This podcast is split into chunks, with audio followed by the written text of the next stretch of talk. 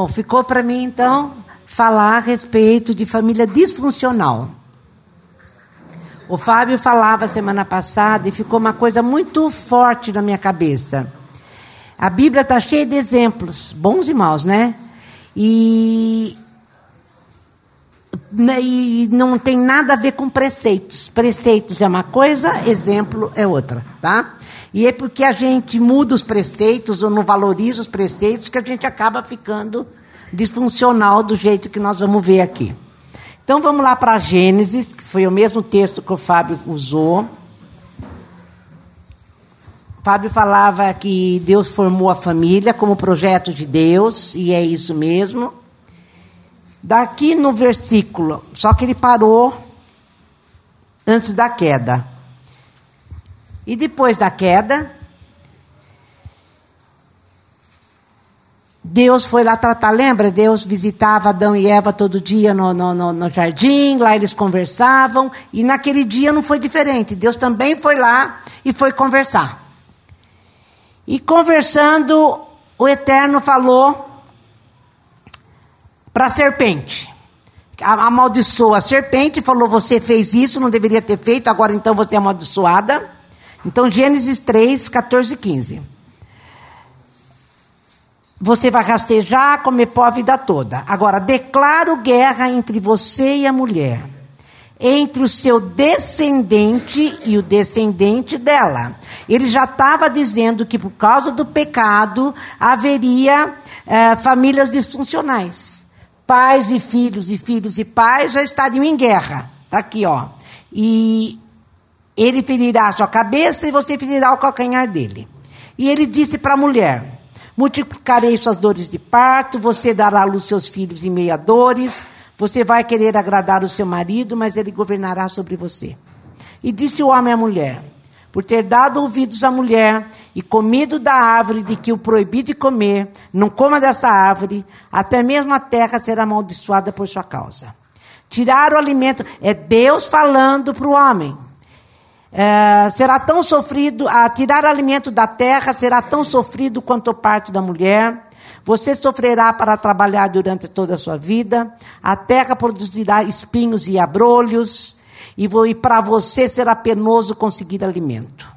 Você vai plantar, regar, colher, vai suar na lavoura, de manhã cedo até bem tarde, até que você volte para a terra morto e enterrado. E você começou como pó, e como pó também acabará.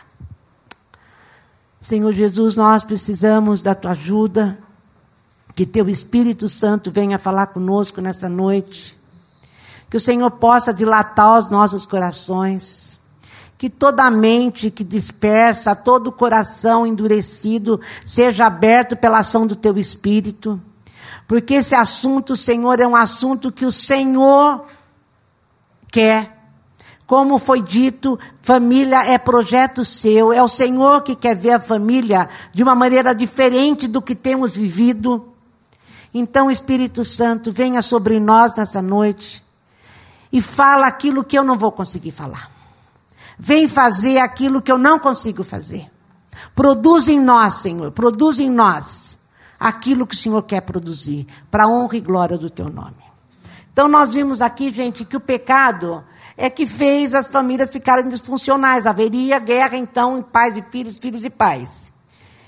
E o gostoso desse versículo aqui, por incrível que pareça, mostra para nós, aponta para nós a necessidade de alguém para tirar acabar essa maldição. E ele fala logo em seguida que o descendente da mulher que ia ser Jesus Cristo ia quebrar e pisar a cabeça da serpente. Então ela mostra a, a necessidade de um Salvador. Então aqui é a primeira vez que a gente vê como precisamos de um Salvador. E aqui então fala também para nós que só Jesus viria para quebrar essa maldição. É só Jesus que quebra a maldição, gente. O sangue de Jesus. Daí vamos lá para Malaquias. Então vocês entenderam que as famílias disfuncionais começou lá no Éden. Tá? Lá no Éden. E lá no, em Malaquias, capítulo 4, no versículo 6, no 5. Ele fala assim: olhem também para frente. Estou enviando o profeta Elias, que estava se referindo a João Batista. Gente, foi 400 anos antes de acontecer isso. 400 anos antes de acontecer. O Malaquias profetiza o nascimento de João Batista. O que, que João Batista foi? João Batista foi o precursor de Jesus Cristo. Antes de Jesus, ele já veio para preparar a cabeça, a mente, renovar o entendimento e a mente das pessoas para que fossem é, reconciliados um com o outro. Porque olha o que ele fala, olha. Malaquias 4, 5, 6. Olhem também para frente. Estou enviando o profeta Elias, que é João Batista, para preparar o caminho para o grande dia do eterno, o dia do julgamento decisivo. Ele vai convencer os pais a cuidar dos filhos e os filhos a olhar com respeito para os pais.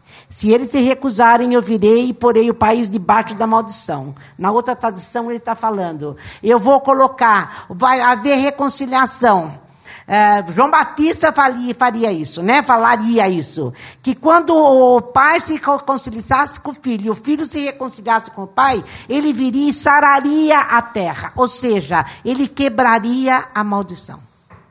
Então João Batista veio para dizer que ia ter um reino que Jesus viria para implantar um reino, e nesse reino o coração dos pais dos filhos seriam reconciliados um com o outro. Eles estariam um para o outro, com a necessidade um do outro, eh, convertido um ao outro, querendo viver o melhor um para o outro, diferente da maldição lá, que eles ficariam um contra o outro. Vocês lembram disso? Então ele, o, o, o Malaquias está dizendo: olha, vai vir um homem aí que ele vai preparar a mente de vocês para a preparação do reino. E esse reino vai ser diferente. As famílias do reino vai ser diferente. No Salmo 11, se eu não me engano, está dizendo que destruídos os fundamentos, o país está um caos. Que fundamentos são esses? Aqueles que o Fábio falava na semana passada, os preceitos do reino, que são os mesmos que, que, que João Batista vem falando. Nesse reino haveria preceitos, haveria conceitos, haveria fundamentos, e estaria diferente as famílias que viveriam esses fundamentos. E o que, que a gente vê hoje? O mundo está um caos as famílias desestruturadas, as famílias separadas, cada um pensando em si mesmo, filho de um lado, pais dos outros, e é disso que nós vamos falar hoje. Porque os princípios bíblicos é, tá, hoje estão fora de moda. Se você, alguém vem falar para você, fala, não, mas a Bíblia está falando isso. Ah, mas a Bíblia foi escrita. Quantas vezes você já escutou isso? A Bíblia foi escrita há tanto tempo atrás. Você ainda está falando disso? Não é assim que eles falam? Estão fora de moda, mas para nós são os valores do reino que a gente vive, porque nós já vivemos o reino de Deus aqui na terra. E é disso que Malaquias está falando. A nossa cultura é diferente do, da cultura do mundo. Os princípios do reino são esse. O, lá fora eles dizem assim: você tem direito a ser feliz. Mas você está você tá bem, você está casado. Não, mas você tem direito a ser feliz. Então você não está feliz com esse? Casa vai casar com outro. Não é assim que a cultura do mundo fala? E é o que acontece. E agora não é assim que o reino de Deus vive. O reino de Deus é o contrário. Um tem que se converter ao outro. O marido para a mulher, a mulher para o marido, e os pais para os filhos, os filhos para os pais. É assim que o reino de Deus vive. Mas nós não estamos vivendo isso e por isso tem muita família disfuncional. Um exemplo, gente, de, de, eh, de pai convertido ao filho que a gente tem na Bíblia seria José, pai de Jesus. Ele nem era pai genético, mas ele criou Jesus como se fosse filho dele mesmo. Ele eh, largou tudo que ele tinha, todo, todo, todo serviço que ele tinha, tudo que ele trabalhava, para fugir com Jesus. Ele cuidou de Jesus como se fosse realmente o maior tesouro da vida dele. E fez isso uma vida toda, a ponto de fazer Jesus ser o homem que Deus queria que ele fosse. Porque Jesus também era homem. Quem que educou o homem Jesus? José e Maria. E José era tão convertido a Jesus que ele deixou tudo para trás para viver isso e fazer Jesus ser o que tinha que ser. É mais ou menos como ele espera que a gente viva, né? E um exemplo, que ainda bem que exemplo não é preceito, como dizia o Fábio, nem fundamento e nem conceito. Um exemplo que não foi um bom exemplo seria Davi. Então vamos lá. Davi está em 2 Samuel. Mas eu só vou ler depois. Eu vou contar a história de Davi. Davi, um homem segundo o coração de Deus, um homem de Deus, ele pisou muito feio na bola. Depois do, do pecado do adultério de Davi, que poderia ter sido qualquer outro pecado, não houve mais paz na casa de Davi. Aconteceu que o irmão, bom, deixa eu explicar. A Tamar era filha de Davi. Absalão era filha de Davi.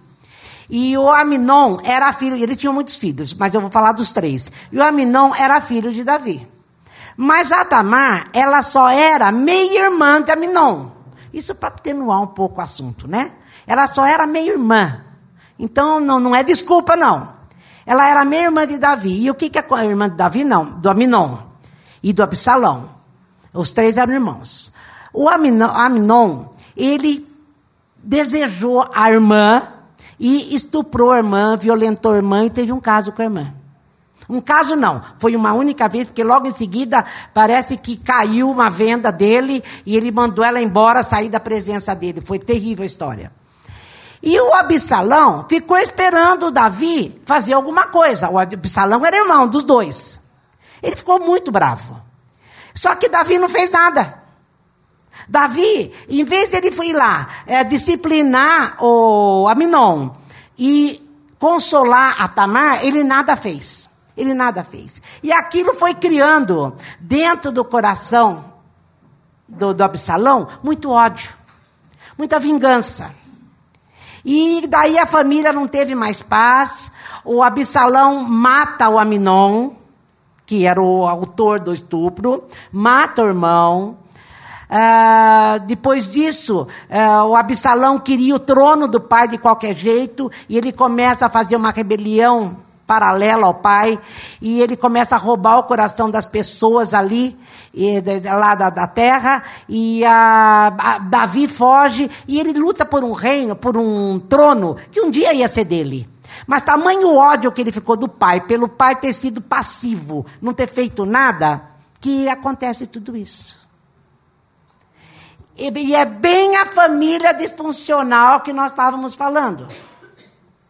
Agora, as consequências dessa maldição. Lá em Samuel,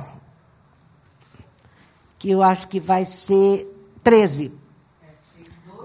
Não, segundo Samuel 13. É. A maldição do ódio, gente, a primeira maldição ali foi a maldição do ódio. Satanás colocou ódio no coração de Davi, como eu falei, porque Davi nada fez, não consolou. E a segunda do amor fácil.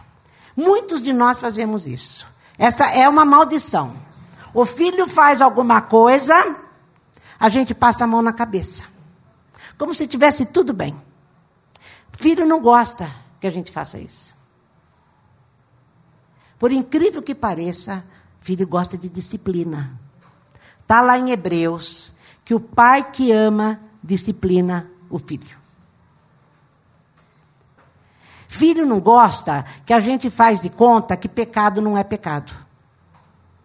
A gente vai convivendo com aquilo e vai permitindo aquilo, daí chega num ponto que você não tem mais o que fazer, então você continua convivendo com o pecado como se tivesse tudo bem. Filho gosta de integridade, de olho no olho onde a gente não vende nem troca os valores de Deus. Filho gosta da verdade.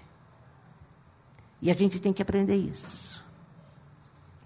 Gostado que Davi vence gigantes, mas não vence os filhos, não vence a família. Como eu falei, maldição só é quebrada em Jesus Cristo, com ação, com compromisso e com amor. Agora vamos ver as marcas do coração dos pais convertidos aos filhos. Em 2 Samuel 13, eu já contei a história. Está aqui, ó. Em 2 Samuel 13, 37 e 38. É pior a história agora. É, É, depois de fugir, porque o que, que aconteceu? Depois que ele matou Aminon, Absalão fugiu.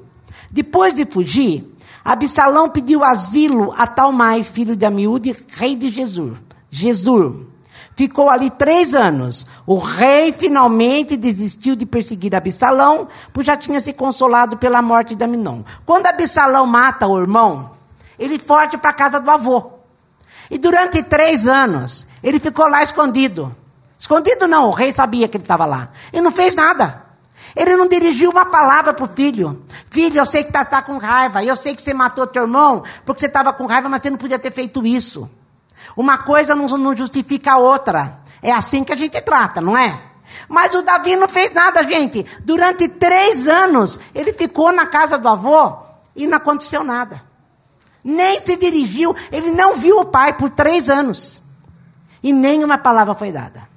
Mas depois, no 21 a 24, continua. Olha. O Joabe era um empregado de Davi e que cuidava do Absalão. Daí ele foi lá interferir. Escuta, rei, faz três anos já que o Absalão, né, tá aí longe. Você não acha que está na hora de trazer teu filho de volta? Você não acha que está na hora de ele ficar junto? insistiu, insistiu, contou uma história para mexer com o coração de Davi. Parece que Davi adorava umas histórias, porque Natan teve que contar uma história para ele ver que estava pecando. E daí o Joabe foi lá e contou uma outra história também para ele entender que tinha que trazer o filho de volta. Então, no 21, o rei falou para Joabe: Tudo bem, vai, vou fazer isso. Traga de volta o jovem Absalão. Então, três anos depois, de nunca mais é o pai, voltou. Joabe prostrou-se em profunda reverência, bendisse ao rei e disse: Agora reconheço que ainda conto com o favor e a confiança do rei, pois o Senhor aceitou o conselho. Joabe se levantou, foi lá a Jesus, trouxe Absalão de volta para Jerusalém. O rei determinou: olha isso, gente. Ele pode voltar para casa, mas não poderá comparecer à minha presença. Assim Absalão voltou para casa, mas não tinha permissão para ver o rei. Mais dois anos. Olha como é a vida era fácil aí, como é fácil você passar a tua, o teu problema. Primeiro foi que vai para a casa do avô. E depois você vai ficar na casa do Joabe por dois anos. Você não pode voltar para o palácio e ficar aqui comigo. E não foi falar. E não foi comentar. E não foi disciplinar. Não foi nem tocar no assunto, nem, nem como pai e filho falar outra coisa, nada. Mas dois anos. Então foram cinco anos que ele fez isso. Então, uma marca de pais que é não convertido aos filhos ou convertido, o convertido, ele não faz isso. Ele não transfere responsabilidades. Nós, a gente manda galinha pintadinha. Vai, vai assistir galinha pintadinha, porque eu estou muito ocupado, agora não posso te dar atenção. TV, né? Quantas mães não faz isso? Quantos pais não fazem isso? Escola, igreja. Não, gente. Isso é coisa de pai e mãe. É coisa dentro de casa, é coisa do lar. Ninguém vai poder fazer o que o filho espera que o pai e a mãe façam. Não, então, quando uma das marcas do pai convertido aos filhos, ele não transfere responsabilidade. Eu tenho a responsabilidade, é meu filho e eu vou tratar. Custe o que custar. O Davi ficou cinco anos. Outra marca. Está no 2 Samuel 13, 32. Segundo Samuel 13, 32. Meu senhor, né, 32. Nesse momento, Jonadab, filho de Simei, irmão de Davi, chegou e explicou: Meu senhor, não precisa se preocupar, pois todos os filhos do rei estão vivos. Apenas Aminon foi morto, porque ele tinha tido um boato que o Absalão tinha matado todos os irmãos. Daí chegou alguém e falou: Não, foi só um. Se preocupa, foi só um. Isso aconteceu porque Absalão estava furioso desde que Aminon abusou da sua irmã Tamar. Uma das marcas de pais convertidos aos filhos, eles dão importância às tristezas e amargura das crianças. Às vezes as crianças vêm reclamar, ah, a gente fala, isso é coisa de irmão, isso vai passar. Ah, isso é coisa da cabeça dele. Não, filho, não é bem assim, isso vai passar. Quando a gente está convertido ao filho, o filho a nós. A gente dá, dá ouvido, a gente para, a gente escuta. Qual é o problema? Por que, que você ficou desse jeito? Por que, que você ficou desse jeito? Deu para entender? Não faz isso. Dá importância. A pessoa que se converte ao filho dá importância. Lembra que João Batista falou: quando o coração do pai tiver convertido ao filho e do filho ao pai, Deus sara a terra. Então teria sarado o coração do Absalão. Se naquela, naquele dia que aconteceu o caso de Tamar com Aminon, ele tivesse chegado e conversado com o filho, disciplinado um, consolado a irmã, entre família, porque família, como dizia o Pablo, não é para resolver os problemas. Vamos ver como é que está o que está acontecendo. Vamos conversar. Ele não teria enchido o coração de ódio, como ele falou aqui. Olha, ele ficou furioso desde que a Minon abusou. Na outra tradução fala, encheu o coração de ódio. Outra. É, a outra marca de pai convertido. Segundo Samuel 13, 39. Depois de fugir, Absalão pediu asilo a Talmai e ficou ali três anos. O rei finalmente desistiu de perseguir Absalão, pois já tinha se consolado pela morte de Aminon. É, uma das coisas que a gente faz, eu fiz isso quando meus filhos eram pequenos, até me converter para valer, é não reagir emocionalmente aos filhos. Na hora que você está com raiva, você pega e dá. Você espanca, você machuca, você faz coisas que quando você está calma, você não faz. Então, quando você tem o um coração para o filho, o filho para você, você não reage emocionalmente. Por pior que seja a circunstância, você vai tratar com amor. Você vai disciplinar sim, mas com amor com carinho, com conversa, porque você está convertido. Coração convertido é. Ele, eu estou interessado no problema do meu filho, como meu filho está interessado no meu. Eu vivo para ele e ele para mim. Então eu quero que ele seja aquilo que eu sou e eu quero que eu seja aquilo que ele tem que ser. Deu para entender isso? Isso é coração convertido um para o outro. Aqui na, na até vou, ler lá. Na mensagem ele fala assim, ó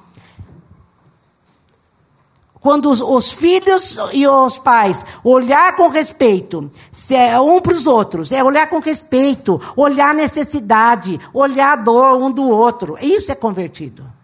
Então eu não posso reagir como o Davi fez. Ele só deixou de perseguir o Absalão e de falar que ia matar Absalão também, quando ele se consolou com a morte do filho que o Absalão tinha matado. Três anos depois. Nós não podemos fazer isso. Tá? É, outra marca. Eu, eu pus número 3 aqui, mas não é o 4. Eu, aqui não, não marquei nada também. Não esquece, que isso aqui era coisa minha. Não esquece seus erros de juventude. Às vezes a gente cobra dos filhos. É que a gente fez. A gente fez quando era moço, a gente aprontou, e agora eu quero que meu filho seja impecável. Não esquece o que você era. Tudo bem, você não tinha um Senhor, mas agora você tem. Não esquece o que você era. Não esquece o que você era. Não exija dos seus filhos o que você gostaria de ter vivido. Às vezes, sabe aquele negócio? Eu queria ser bailarina na vida, mas meu pai não deixou eu ser, não era meu caso, tá?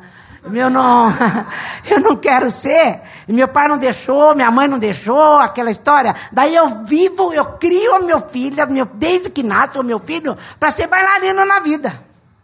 Não faça isso. Não faça. Não exija dele aquilo que você gostaria de ter vivido e não viveu. Porque quem é convertido ao filho, você vê a necessidade do filho e não a sua necessidade. E a gente às vezes tem uma necessidade de se autoafirmar no filho, de que ele seja aquilo que eu nunca fui. Ah, eu não era bom em matemática, mas ele vai ser um gênio da matemática. Sabe coisas assim? Não faça isso. Você vive a necessidade deles. E isso é ser convertido aos filhos. E o segundo, Samuel 18, 33. Olha que tristeza, gente. Aconteceu que Absalão fez uma guerra com, com o pai. O Absalão, ele queria o trono de qualquer jeito, então ele ficava sempre na porta ali para poder roubar o coração das pessoas do pai. Falava: "Não, se eu fosse eu, eu não faria como meu pai faz". Então todo mundo foi caindo na conversa dele para exigir que ele fosse rei, não mais o Davi. E tem uma guerra e outra guerra até que ele morre. Absalão morre numa das guerras. Daí o Davi, que nunca teve tempo para o filho, que nunca parou para o filho, que olha o que ele fez. 18:33. O rei, o rei ficou abalado, abatido. Subiu ao quarto que ficava por cima da porta e chorou.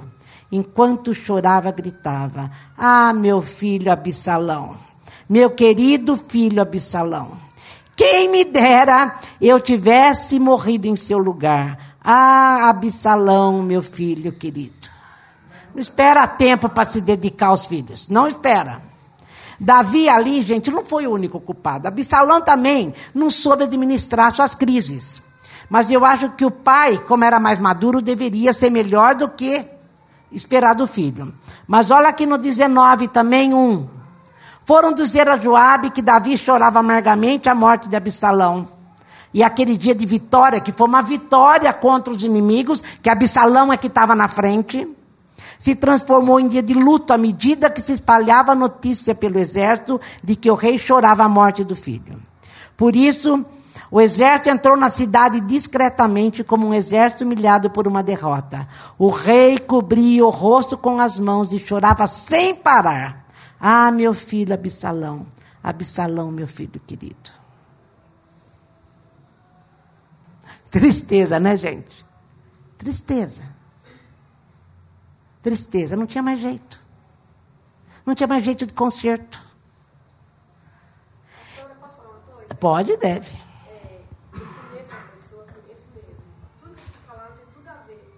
Eu também.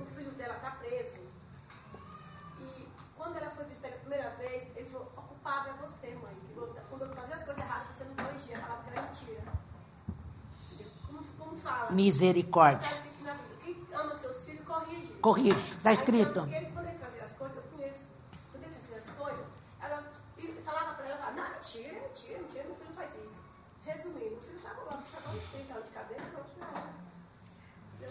Tarde, tarde. Daí agora o que, é que ela faz? Ela chora. Absalão, meu filho querido. Entendeu? Quando o coração do pai é convertido ao filho e do filho ao pai, você vê a necessidade do filho. Às vezes a necessidade não é você dar, às vezes a necessidade é você parar, é ouvir, é falar. Às vezes a necessidade é uns tapa. Não pode mais bater? Bata. Bata! Deixa um psicólogo, não tem nenhum aqui, né?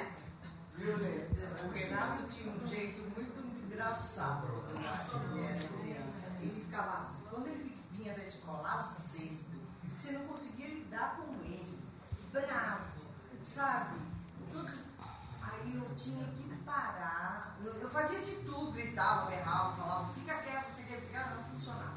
Aí eu parei, uma vez eu parei e falei assim, escuta, agora você vai me falar o que, que aconteceu na escola. Aí ele se abria e passava. Olha aí, ó. Olha aí, ó. Imagina o sofrimento dele quando ele chegava na Era escola. fácil, demorava para ele se abrir, ó. Eu tinha que ficar ali, ó, com a maior paciência, esperando ele se abrir. Deu para entender, gente? Quando você está interessado, tá vendo, Renato? Quando você está interessado no coração do filho, você para. Você presta atenção. Você não vai achar que é coisa mimimi de criança. É tudo isso que Davi fez. Você não transfere responsabilidade, não. Ele está dando muito trabalho. Filho, vai lá na televisão, fica lá, vai assistir tal coisa. Daí a criança assiste o que quer, faz o que quer. E aquilo vai fazendo do coração dela, sabe o quê? Um depósito de ódio, de amargura. É disso aqui que nós estamos falando. Isso é uma família disfuncional, onde o coração de um está cada um interessado em si mesmo. Desde que eu me dê bem, eu não me importo com o outro. É dessas coisas. Agora, olha a marca de cor de agora Nós estávamos falando de pai para filho, né? Agora, a marca de filho convertido aos pais. Segundo Samuel 16, eu acho que eu já falei isso aqui também, mas eu vou ler. 16, 21 e 22.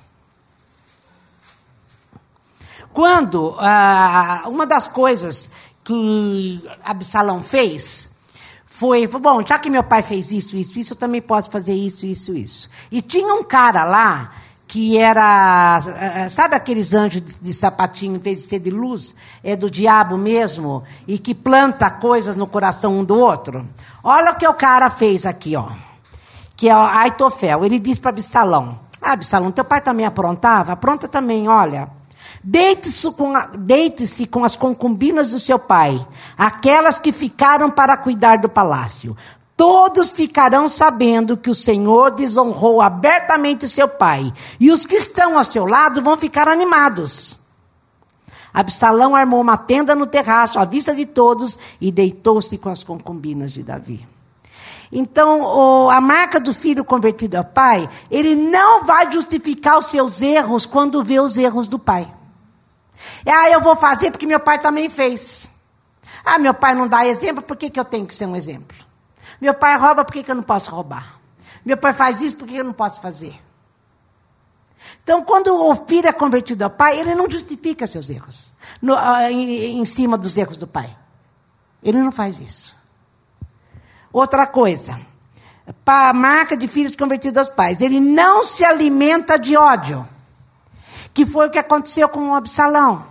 O coração dele foi machucado, foi se enchendo, foi se enchendo. Quando você é convertido ao pai, você vai lá conversar com o pai.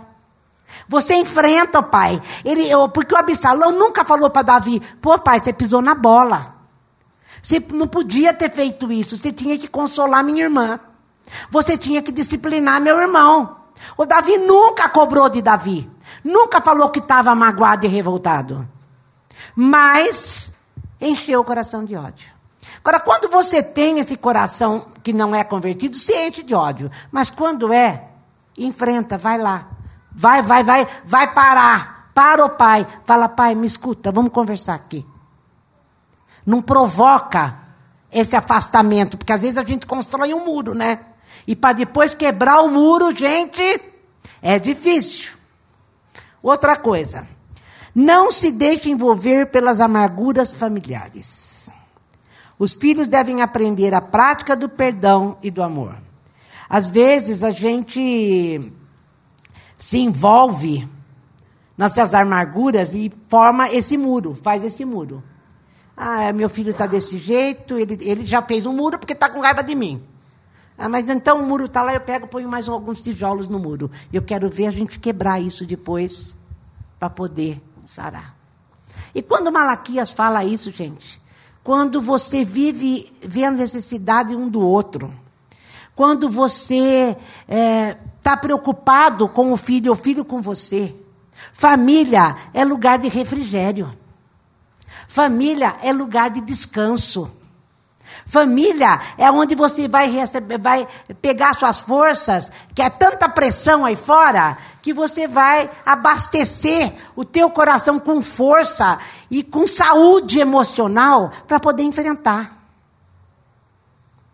É a pior coisa você sair do mundo, como sair do, do, do lá fora, que você está tendo pressão de todos os lados, e chegar num ambiente onde tem mais guerra do que lá fora. Deus não habita numa casa aonde vive com discussão, com briga, com gritaria, com não havendo essa uh, conversão de pais para filhos e filhos dos pais. Por isso que Malaquias fala, Jesus, Deus viria e sararia a terra. A maldição lá do Éden é Jesus que quebra. Mas o Evangelho, com a ajuda do Espírito Santo, vai sendo implantado no nosso coração e vai fazendo a gente viver isso. Família sadia é um modelo para o mundo ver onde Deus habita. Família sadia é onde Deus está. E aonde Deus está tem paz. E se não está tendo, vamos orar, perdoa, exerce amor, porque você tem compromisso, exerce perdão. Não deixa passar, não deixa passar. Não ponha panos quentes no problema, não ponha. Não ponha. Vai conversar, vai fazer o que tem para ser feito. Transparência. Filho gosta de transparência. Já que nós somos aqui, mas os filhos estão lá. Filho gosta de transparência. Deu para entender isso, gente? Nós temos que aprender a lidar com, com amor. Nós temos que ter compromisso um com o outro. Para ser funcional. Um projeto de Deus é esse tipo de família, onde Deus está. A família que é funcional é o, é o primeiro, é, a primeira célula onde Deus está. Depois a igreja. Depois a igreja. E da mesma forma que nós estamos falando de família, nós podemos estender para a igreja. Onde um é convertido para o outro. Aonde você vai e vê a necessidade do outro, não a sua necessidade, mas a necessidade do outro. Quando você faz isso, Deus sara a terra. Deus sara a casa. Deus sara a família. Entenderam? Bastante? Que bom. Que bom. Que o Espírito Santo faça o que eu não sei fazer, o que eu não consigo fazer. Que o Espírito Santo possa trabalhar no teu coração em cima de tudo isso que nós vimos. Outro exemplo que eu comecei a pensar de uma família disfuncional, aliás, na Bíblia tem mais família disfuncional do que funcional, que, como o Fábio falou, estou voltando a falar a mesma coisa, hein? Preceito não é exemplo. Se eu seguir os preceitos, vai ser funcional. Agora, os exemplos acho que foram colocados aqui para a gente não fazer igual. Outra família que tem aqui errada, a de José. Né? José, não o José, é, pai de Jesus, o José lá do Egito. O José, filho de Jacó, que os irmãos ficam com ciúmes dele, porque o pai pegava e é, cobria tudo isso que eu falei, o pai fazia com José. Ah, filhinho querido, dava presente para José que não dava para os irmãos. E os irmãos foram ficando com ciúmes, com ciúmes. Houve aquele problema que todo mundo já sabe: jogaram José no buraco para ele morrer, depois ficaram arrependidos. Mas veio uma caravana, pegou, levou José para o Egito. Lá no Egito, ele foi primeiro ser mordomo da casa de um cara, depois ele vai para a cadeia, lembram disso? Até que ele vai ser governador do Egito. E daí os irmãos chegam para ele e dizem para ele assim: Ô José, você agora você vai acabar com a gente, né? Porque agora você tudo aconteceu porque a gente fez isso com você, né? Olha o que aconteceu com você. Ele falou: Não. Eu só cheguei a ser o que eu sou hoje porque Deus é que estava nessa história. Se esse moço não tivesse entendido que tudo tinha sido plano de Deus, que era Deus que queria primeiro mudar o caráter de José, que era um menino mimado. E depois dar para José o que Deus sempre pensou que queria dar e fazer de José o que ele se tornou. Ele ia fazer assim: agora eu mato um por um. Eu tive uma sorte tremenda e que, olha, Deus foi tão bom para mim porque eu orava tantas horas por dia lá na cadeia e agora eu sou do governador do Egito porque Deus é bom de tanto que eu orei e agora eu mato um por um. Não seria isso, porque o coração dele ia estar cheio de aos irmãos. Mas quando esse cara entendeu que tudo era plano de Deus na vida dele, ele entendeu o que era Deus fazendo. E o coração dele se converte à família. Daí ele fala: Não, eu só estou aqui porque era plano de Deus que vocês fizessem aquilo para que eu chegasse aonde eu cheguei. E Deus pôde sarar a terra. José cumpriu o propósito dele para as nações, que era alimentar as nações na época, inclusive Israel. E é isso. Quando a gente é convertido um ao outro, a gente faz o outro se tornar aquilo que Deus queria que ele se tornasse. Isso num casamento é essencial. Quando eu sou convertida, a pessoa eu vou fazer com que ela, essa pessoa, vou fazer não, né? Vou, com a ajuda de Deus, eu vou viver de uma maneira que essa pessoa vai se tornar aquilo que Deus chamou ele para ser.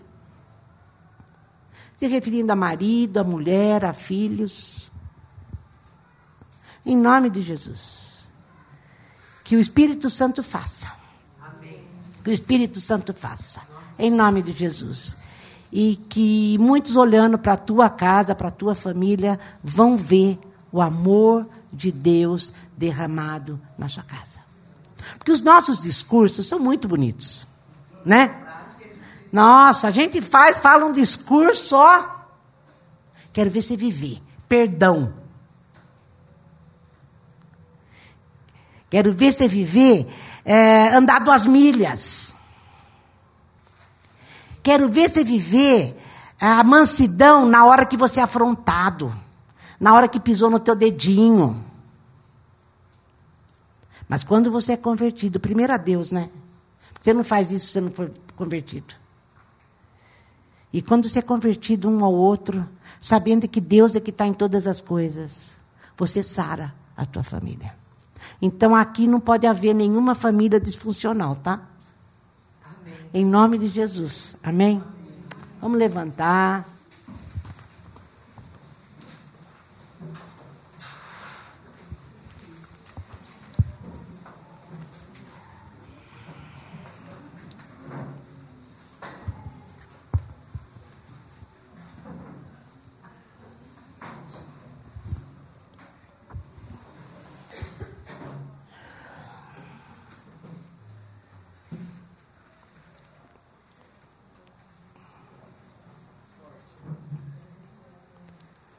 Senhor Jesus. Ah, Senhor Jesus. Vem entrar na nossa vida de uma maneira que não deixe espaço nenhum para que a gente ainda esteja muito vivo. Muitas vezes, Senhor, muitas vezes eu vou ter que deixar de lado a minha necessidade para ver a necessidade do meu irmão, da minha mãe, do meu pai, do meu filho, deixando a minha para depois. Mas o bom nisso tudo é que o Senhor entra. E quando o Senhor entra, as minhas necessidades já não são mais necessidades. O meu maior prazer é ver a alegria, a paz, o amor, o perdão, a mansidão, a longanimidade vivendo na minha casa. Ou no meu meio, ou na minha igreja. Senhor, entra, entra e não dá mais espaço para nós.